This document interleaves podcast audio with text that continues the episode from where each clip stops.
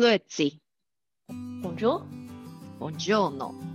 Allegra，我是 Sophie，我是 Davy，欢迎收听瑞士的 Small Talk。来跟我们一起聊聊瑞士生活的酸甜苦辣吧。大家好，我是 Davy，我是 Sophie。欢迎收听瑞士的 Small Talk 节目。我们今天要来跟大家聊聊瑞士的医疗保险制度。瑞士跟台湾不同，台湾有全民健保，有国家统一的公共医疗保险，但瑞士的医疗保险都由私人保险业务承担，各种医疗项目和给付额都很复杂，我和 Sophie 也不是很清楚。因此呢，我们今天邀请到一位特别来宾 Wendy 梁奇文。他已经在瑞士的保险业 Swissly 工作了十五年了，所以今天要请他来跟我们介绍一下瑞士的医疗保险制度。欢迎 Wendy，好，Wendy 要跟大家打个招呼吗 Hello，大家好，我是 Wendy。好，Wendy 呀，一开始我当然想请你先做一个自我介绍，让听众朋友认识你，好吗？嗯，好，可以啊。大家好，我是 Wendy。我呃，从二零零九年年底搬到瑞士到现在，已经在瑞士有十多年了。那来瑞士之前，我本来是在美国工作，然后我一直都是在保险业工作，在在 Swiss Re，也就是所谓的瑞士再保险，在那边从事精算师的行业。然后呃，其实呢，除了除了因为我本身是精算师，对保险可能了解的比较多，也是因为我自己对保险这一块蛮有兴趣的。然后刚来瑞士的时候，就研究了很多，就是健康保险到底有什么不同这样。哦，那你怎么会移居到瑞士？你说你二零零九年搬过来瑞士吗？你怎么会跑来瑞士呢？对对对，我我在美国的时候就是在瑞士在保险在 Swiss Re 上班，然后零八年其实是零八年的时候，我有机会到瑞士七个月，就是支援公司总部这边需要人手过来七个月，然后之后就回美国了。后来但是因为在瑞士待了七个月，就有认识一些同事啊，后来他们就告诉我公司这边要找人，然后我是因为这样子才过来的。但是我本来没有打算要待待这么久，应该也是只有三五年的打算吧，但是一待就已经十多年。哦，这是正确的选择，所以我们今天才可以邀请来跟大家分享我们的医疗保险，因为它真的太复杂了，所以我们就想要，我们准备了很多问题想要请教你啊。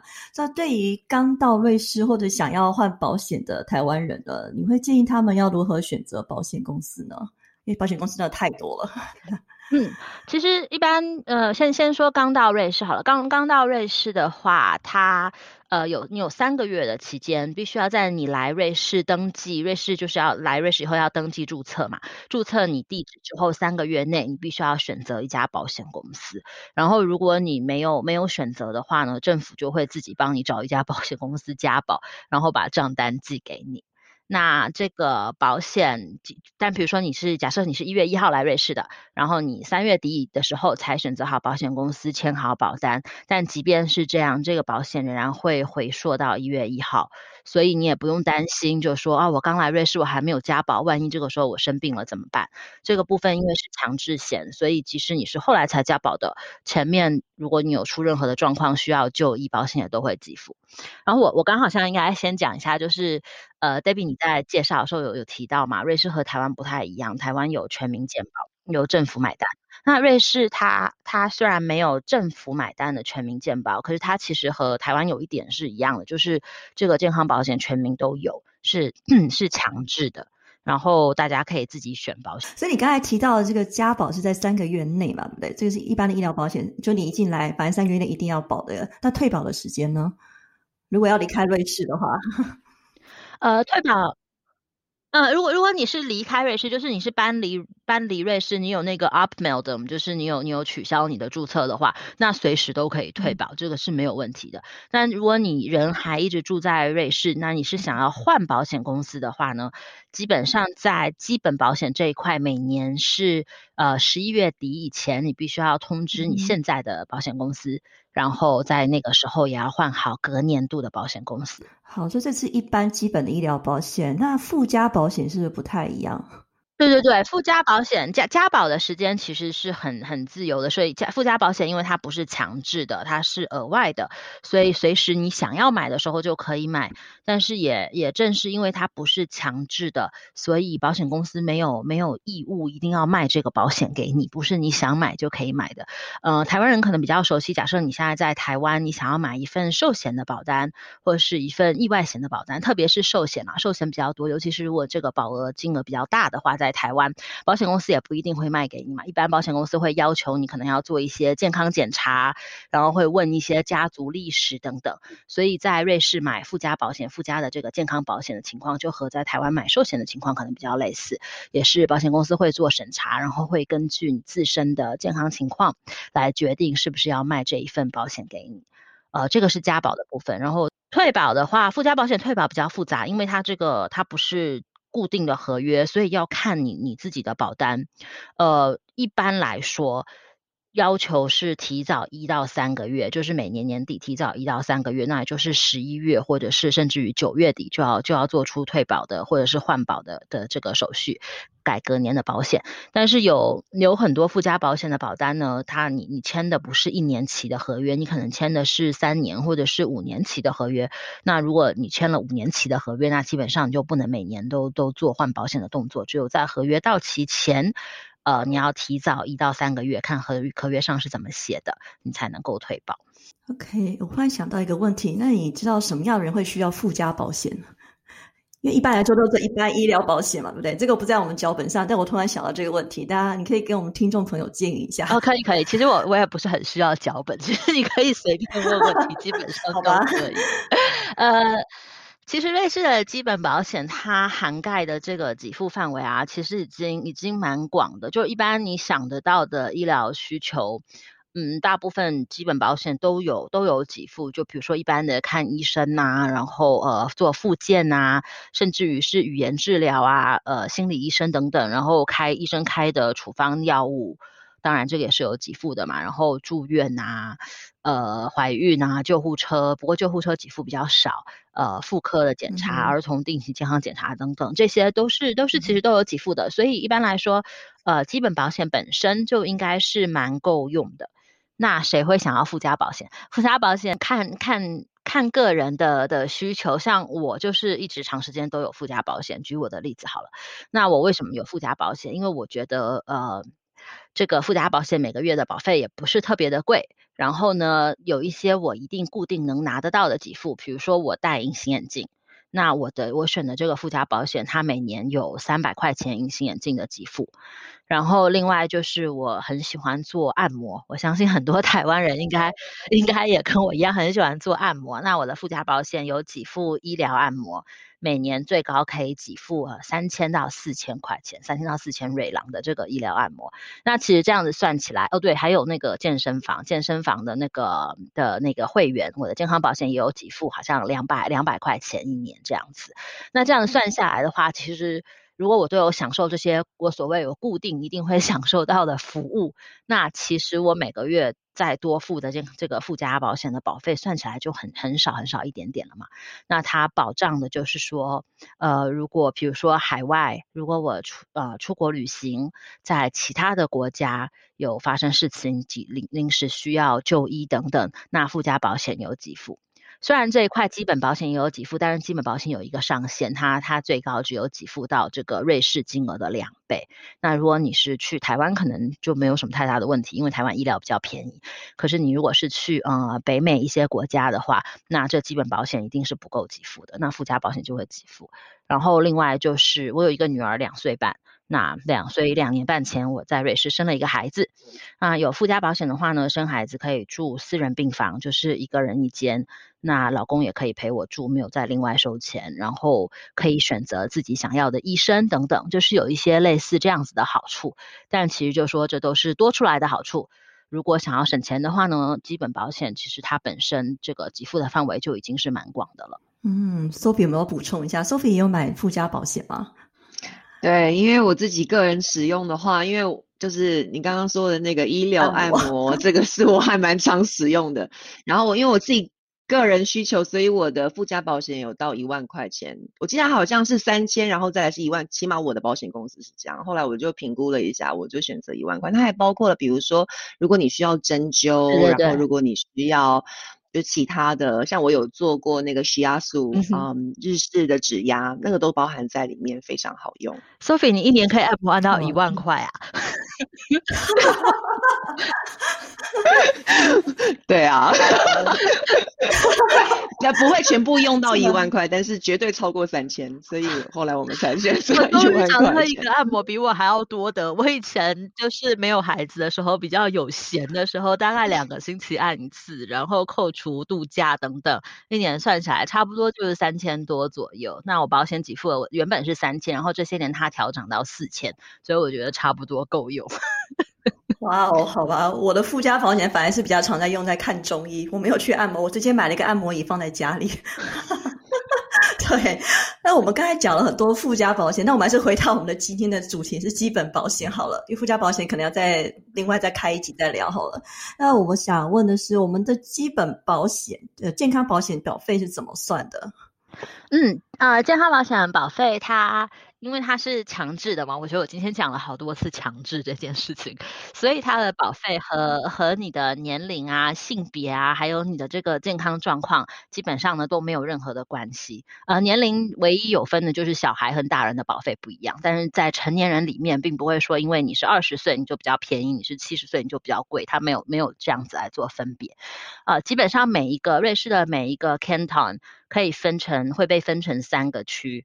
如果以苏黎世，以我住的苏黎世来讲，苏黎世就是刚好分三个区，那也有一些比较小的 canton 没有分到三个区哦，它就是分三个区，然后根据这个区往年的这个医疗使用的费用来评定保费。所以，比如说，如果你是住在苏黎世市区啊，就是 Zurich City Star Zurich，它这个就是苏黎世三个区里面保费最高的一个区，然后。像我以前住在银岸，住在 r u s h l i k a 那边是苏黎世第二个区。那我现在呃三年前搬到了一个苏黎世州的一个小乡下，这里的保费就是第三个区是最便宜的。所以基本上就是就是这样子的区分。所以根据你的邮递区号，呃，然后年龄，但是年龄只是用来区分大人和小孩，你就可以查到保险的价格。基本上有两个比较大的网站可以比价，然后一个是 Comparis。Comparis，我想很多人都知道，Comparis 它是除了就是健康保险以外，你还可以看汽车保险啊、房子保险等等，有很多项目那边可以比价。然后另外还有一个比较少人知道，但是我个人比较推荐的，因为这个是政府的网站，我总是觉得它的这个公信度应该再高一点嘛，因为是政府的。呃，这个是 Prime Info，P R I M。I N F O Prime Info，呃，上面它它是只有健康保险的部分，基本健康保险的部分在上面也是可以做比价的动作。哇，这一点我还真的不知道，原来在苏黎世住不同的区域有不同的价格，所以是整个瑞士都这样吗？就像 Sophie 住在鲁村的话，也是需要这样比价吗？呃，基本上就是每个 canton 最多可以分成三区，那具体鲁村是有一个、两个还是有三个区，这个我不是很清楚。OK，哦，这个很有意思，所以大家我会把那个网站的资讯放在我们的资讯栏，大家也可以自己去看一下。好，那讲到我们这个基本健康保险，因为它真的有很多家保险公司，所以每一家的保险公司的项目都是一样的吗？还是有什么区别吗？呃，其实如果我只能回答一个答案的话，就是给付项目是一样的，但是其实并不完全完全一样。呃，就是说。基本保险来讲，虽然它大方向给付项目是一样，但是它里面还是有细分一些一些小方案啊。而每一个方案来讲，就会稍微有不同的限制。我举例来说，比如说，一般你你如果上这个 Prime Info 或是 Comparis 比价的话，它一般下面有一个地方会让你勾选你想要比较基本保险里面的什么方案。那基本款就是这个最正常的这个款，就是所谓的 standard 方案，这个就是没有任何其他的限制的。比如说我今天我咳嗽，呃，那我想去看我的家庭医生，我就去看家庭医生。我明天可能腿摔伤了，我想去看，我想直接去看运动伤害科，或者是我想直接去看骨科，那我就可以直接挂这个呃骨科医生的号，挂了号以后预约了，我就去看骨科了。然后骨科医生开给我一张处方签，我需要去拿药，我就到我家门口我自己觉得最方便的药局，我就去领药，那这个药就都给付了。这就是所谓的 standard 方案，就是比较自由，嗯，基本上想要怎样就可以怎样，然后只要这个是在给付的范围内。那为什么我说并不完全相同？因为有一些比较省钱的方案，比如说那个 Asura 公司有一个方案叫 FarmMed。我为什么会特别提这个？因为我之前在嗯脸书上面看到，好像蛮多台湾人都是保这个 Asura 的 FarmMed，因为它价钱是比较便宜的。哦，它是最便宜的。对对对，我我不敢说是最便宜的，因为我没有一直比价，但它的确是就是最便宜的之一，肯定是最便宜的之一了。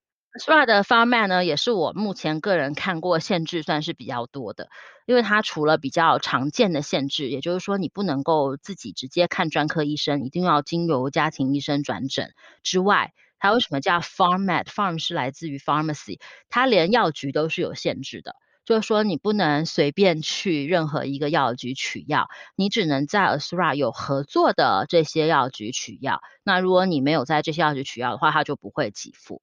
所以，那那每一个这种方案，基本上就是限制越多的话，保费就越便宜，也就是造成这个被保险人的不便啊，就可以让保费变成便宜，这也是合理的嘛。因为越越不便，你就医的几率就越小，可能就是比较严重，你才会去看医生。好，哎，你们的保险公司是哪一家？我的是 s w i c a 我们可以交流一下，可可以啊。我我保的我的基本保险和附加保险是分两家公司保的。我的基本保险保的是 Cranken Casa Vadensville，可能大家都没有听过，因为 Cranken Casa Vadensville 是一个非常小的公司。但是你如果上 Prime 呃那个 Prime Info 看的话，它是苏黎世，我是保的 Standard 方案，因为我不喜欢寿险。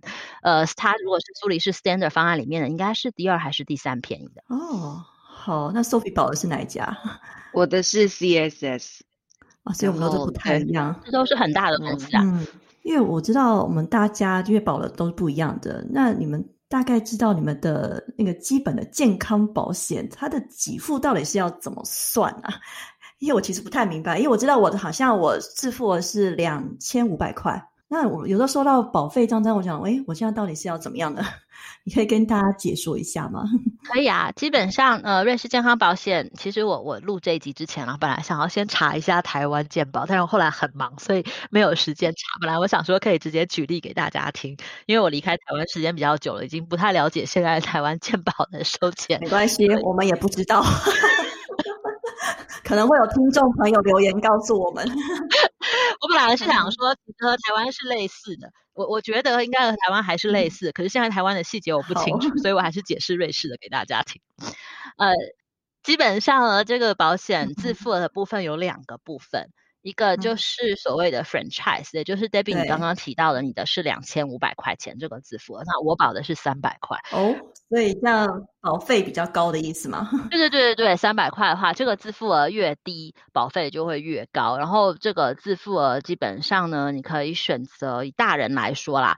呃，三百、五百、一千、一千五、两千、两千五，都是有这样子六个不同的选择。那小孩子自付额的话，一般都是零。但是如果你想要省保费的话，你也可以省一百、两百，呃，小孩最多可以到六百块钱。这个是一个自付额的部分。然后另外，除了这个自付额以外，还有一个是 co-insurance，也就是中文的共保额。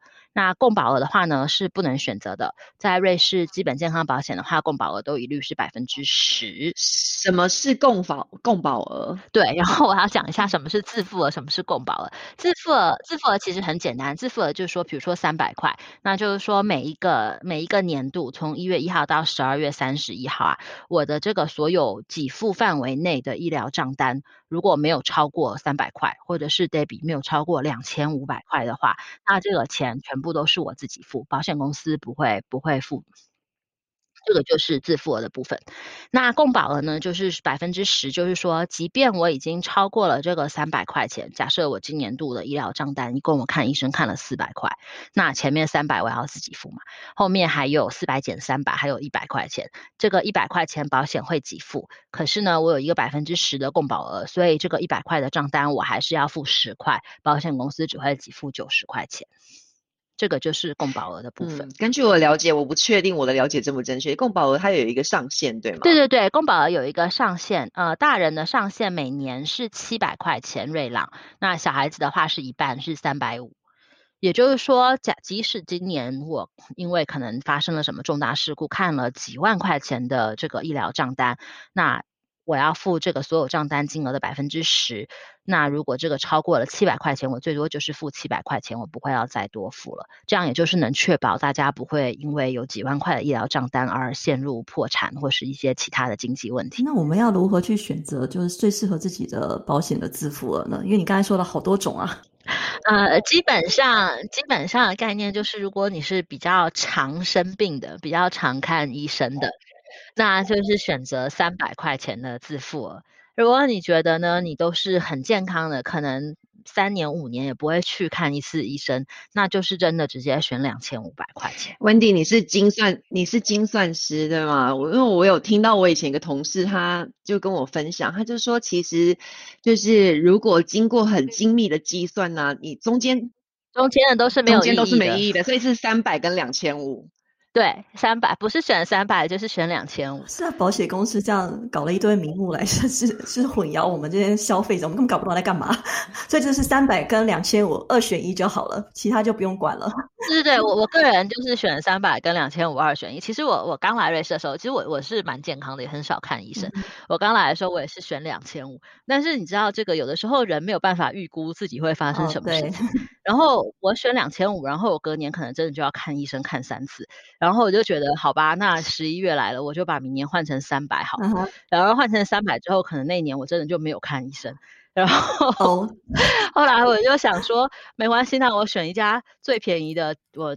前前三便宜的基本健康保险公司这样子节省保费好了，我那个自付额就固定在三百，就不再调整了。哦哦，好吧，还有这样子的运作哈，我们真的没有想到这个。因为因为这个就是刚刚我们说每年十一月底可以换基本保险嘛，那公司那即便你不换公司，每年十一月底你也可以更改你的这个自付额，隔年的自付额的部分。就是每你的这个保险的这个这个 contract，这个这个合约，每年十一月底以前可以更改，隔年。所以它这个自付额的话，也是一年只能更改一次吗？呃，对。不过不过有一个有一个特别的这个条款，这个我平常都没有讲，因为它它比较特别，就是说如果你选择的是 standard 方案，然后你的自付额是三百瑞郎的话，呃，在年终的时候还有多一次可以换保险公司的机会。不过这个是算是一个 exception。很少人很少人使用，那一般我们也就没有讲，因为大部分的情况就是十一月底之前，所有的人都可以改隔年。其实我有看过一篇报道，之前，然后他是说，就是保险越好的人，其实越少生病。就是你使用的机会其实越少，我觉得它跟一个你的 mindset 有关系。除了跟 mindset 有关，这个其实我以以精算的角度来讲，虽然这样讲可能好像这个可能不是一个非常呃 popular opinion，我不知道中文怎么说，就是可能大家会觉得嗯这样听着感觉不太好。但是既然 Sophie 你提到，我就分享这个这个很正常，这个就是像。呃，以以寿险来说，一般来讲，寿险的这个保额越高的人啊，他其实呃死的越晚，就是以平均值来说。呃，这个主要的原因是因为它可能牵涉到了呃 socioeconomic status，也就是说，哎 socioeconomic status 中文怎么说？应该社会地位吗？社经地位，社经地位，对，就是可能牵涉到了这一块。因为基本上来说呢，嗯，收入比较好，白领，然后家里经济情况比较好，你才能够呃负担买更好的附加保险，或者是买更好的这个寿险的，就是更高的寿险的保额。那不是说有钱人就一定比较健康，但是平均来讲，这个社会地位比较高，然后有钱挣的也比较多的情况，他可能也有更多的能力，可以更早的就医，然后他可以更照顾。自己的身体，那所以平均来讲，是因为这个这个原因导致的，就是说你看到的，我们我们叫做比较好的风险啊，叫精精算说这个叫 good risk，good risk 跟跟这个 social economic status 社经地位有很大的关系。我我可以偏主题一下吗？跟大家讲一个很有意思，就因为就是因为这个原因，在很多很多年以前，在英国就开始有推出用这个邮递区号。来做保险的定价，因为英国的邮递区号和瑞士还有美国还有台湾不一样，它的邮递区号很细，细到就是你根据一个邮递区号，你可能可以看出他应该就是住这三栋房子之一。所以这样子他就能够知道他住的这个这个房子的价值，进而判断他的这个社经地位，进而判断它是一个好的风险还是一个不好的风险，这个很有意思。这就等于是要看他的邮递区要去判断，哎，这个人社经地位还有收入有多少，那就可以调高保费，是这样吗？调高或者是降低保费。保险公司不是一直都要调高保费的，有的时候也是可以降低 保费，比较少见啦，真的。好的，哎，那我还想到，就是如果你们有没有买牙齿的保险、牙医保险呢？我个人没有，因为我我自己我虽然不是精算师，但是经过我初步的计算，我觉得不是很划算。我不知道温迪你怎么说？牙齿的保险是一个很有很有意思的的这个 topic，所以我跟 Sophie 就是完全相反。我也没有买，呃，不是我我等一下要再说我这个没有买。其实我有买，然后我有一个很好的好康可以推荐给大家。呃，我其实是要买牙齿保险的，从我来瑞士的第一天起，我就要买牙齿保险，但是没有人要卖给我。为什么？刚刚 Sophie 有说啊，根据他的初步计算，他觉得是不划算。那我根据 Sophie 的这一段话，Sophie 你可以告诉我说对不对？我猜测你的牙齿很健康，你也很少需要看牙医。我没有看过，我只看过一次而已，在瑞士。嗯，对呀。那我和 Sophie 就是相反，我就是牙齿蛀牙比较多，然后。基本上很多牙齿都有补过，所以我觉得我看牙医的几率就是非常的高。那所以我从来瑞士的第一天就一直要买牙齿保险。那正是因为这个情况，所以保险公司就没有人要卖给我嘛。所以，所以我刚刚说牙医保险是一个很有很有意思的一块，因为它基本上导致的现象就是我们现在这里看到的现象。呃，真正有需要的人，像我买不到，因为。因为我我是一个不好的风险，我是一个 bad risk，所以保险公司不要卖给我。那没有什么需要的人，像 Sophie 这样，他觉得那他也不需要买，因为大家都成年人了，都这个年纪了，你基本上过去牙齿都没有怎么问题，以后也不太可能会发生什么问题。而且它可以补助的，起码我的经验里面，因为它可以补助一年，如果我没记错的话，好像是两千块。那如果说是我很需要使用，比如那个叫什么植牙。我上次就是植牙一次要六千块钱，所以远远超过那个金额。对，所以我后来算一算，我觉得不划算。如果真的需要的话，CSS 我不是很确定，但是我印象中它好像的确给付的不高。呃，这个刚刚两千块啊，这个完全看保险公司啊，这个有有从有从比两千块还要还要低很多的，一直到最高我看到的是一万五千。就是可以买到某公司是牙齿保险，可以买到一万五千的这个每年的给付上限。呃，我刚刚要讲，然后 Debbie，我可以再补充两点吗？可以啊，请补充哈。一个就是刚刚我们讲的，你看像像我这个情况，那我是因为二十多岁才搬到瑞士的，那那没有办法，就已经是这样，他不卖给我就是不卖给我。所以家里有有小孩的家庭啊，或者是有大人，你的牙齿还挺蛮好的家庭。呃，其实就是保险这个的这个东西本身的精神，就是在你你觉得你需要使用的时候，就没有人会卖给你，就太晚了。所以一定是要尽早保的。所以像我女儿，我女儿现在两岁半，然后我们今年刚帮刚帮她就是签了牙齿保险的合约，因为小孩子还小的时候，没有人知道，而且还是乳牙嘛，还没有换牙，所以当然。我们站在我的家长的立场，我也不知道他以后牙齿会是什么情况，会不会需要矫正，会不会是一个常有蛀牙的宝宝，或者是他牙齿会健康，我不知道。那保险公司的立场就是，嗯，至少从目前的情况来看，嗯，小小孩子的牙齿都是正常的，那以后怎么样，保险公司也不知道。那这样子就是双方。都不知道的情况之下呢，你买保险就不会有什么问题呀，那个保险公司就一定会卖给你。那以后假设我女儿到了十三、十四、十五岁以后，发现没有矫正的需求，然后她的牙齿也都很健康，她很少看牙医。那那个时候，她可以再决定，或者是我可以再决定，是不是要取消这份保险？因为保险随时基本上就是合约照照着合约走，你都可以取消的，而不要就说想说啊，我的小孩子两三岁、三四岁牙齿都没有问题，不买保险，结果等到他十几岁的时候，发现他是一个常常蛀牙的小孩，整天都要看牙医，到那个时候你就买不到保险。这个这个是一个很重要的，我觉得这个是非常重要的观念，而且我相信大部分的人，我不确定是不是有这样的观念，正确的观念，因为通常都会想说，我要用的时候，你要想用的时候，人家就不给你保了，对，所以他必须要超前部署。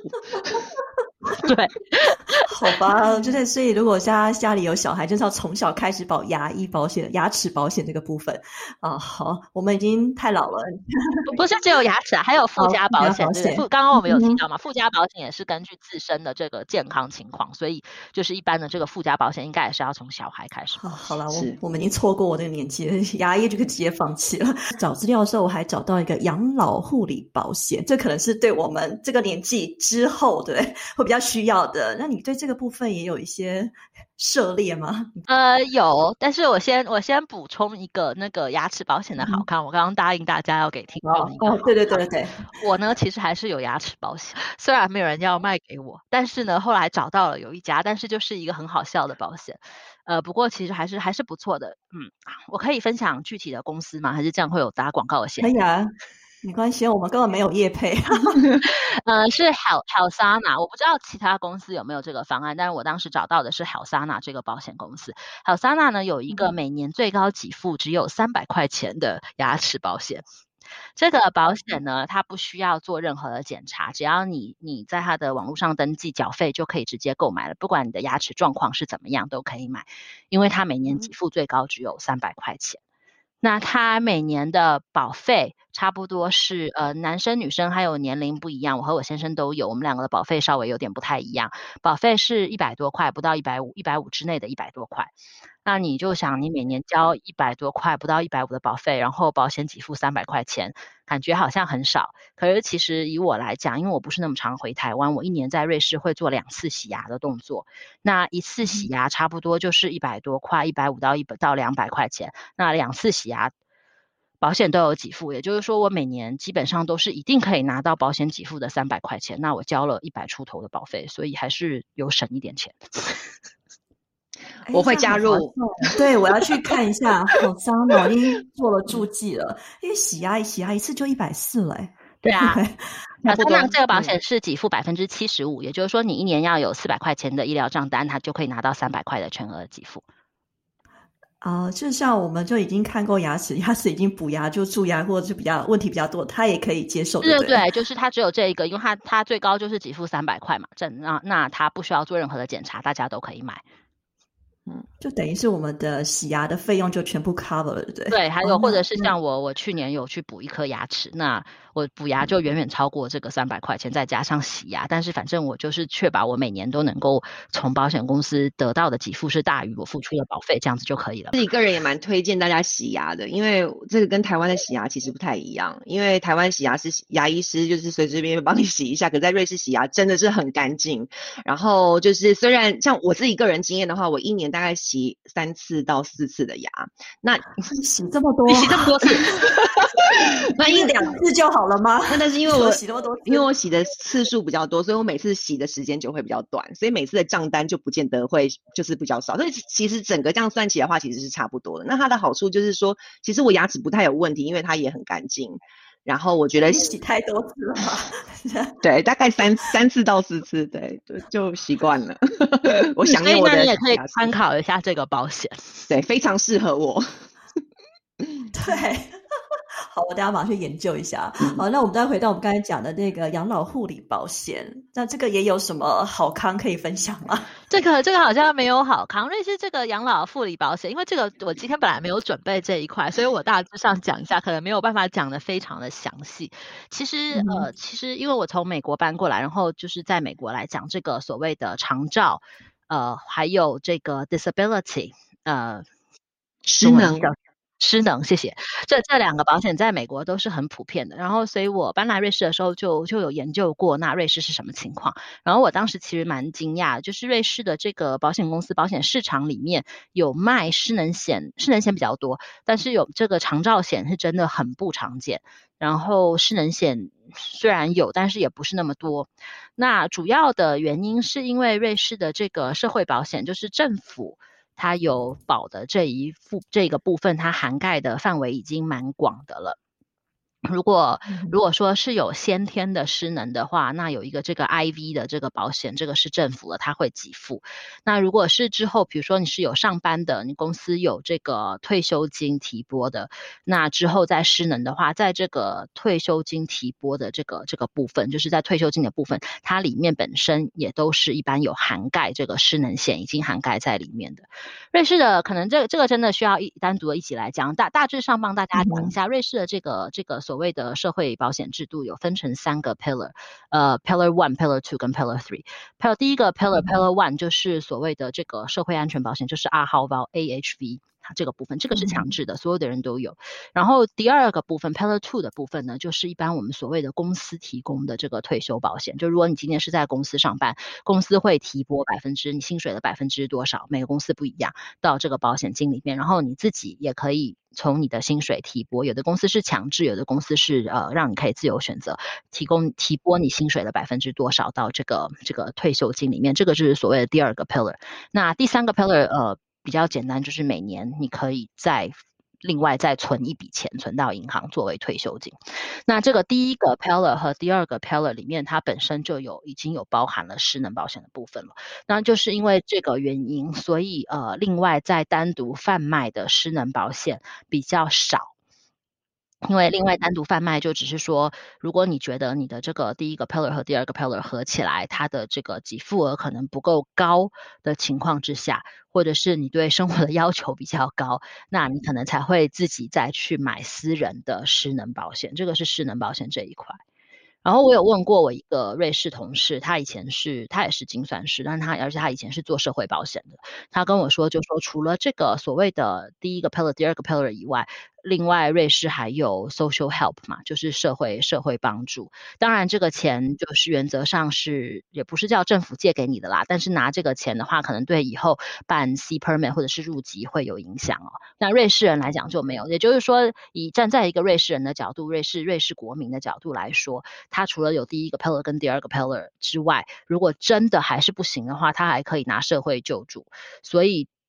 他要需要再买私人失能险的这个这个需求真的就蛮少的，这也就是为什么呃贩卖这个保险公司比较比较少，然后选择性也比较少。哦我们的节目已经到尾声了，我们今天讲了非常久了，那非常感谢 Wendy 今天的分享。所以我想听众朋友应该对瑞士的医疗保险有一些基本的认识了。这其实瑞士医疗保险还有很多可以讲，但是因为时间的关系，所以我们今天就只谈了基本的，但是还稍微谈了一些别的东西。那当然，希望再有机会邀请威迪上节目，把我们今天没有讲完的附加保险，还有那种私人保险，还有很多保险，然后再请威迪再跟我们详细介绍一下。那如果你喜欢我们的节目呢，欢迎推荐给你的朋友们，还有按订阅并给我们五星评价哦。那谢谢大家今天的收听，我们下期见，拜拜，拜拜，谢谢。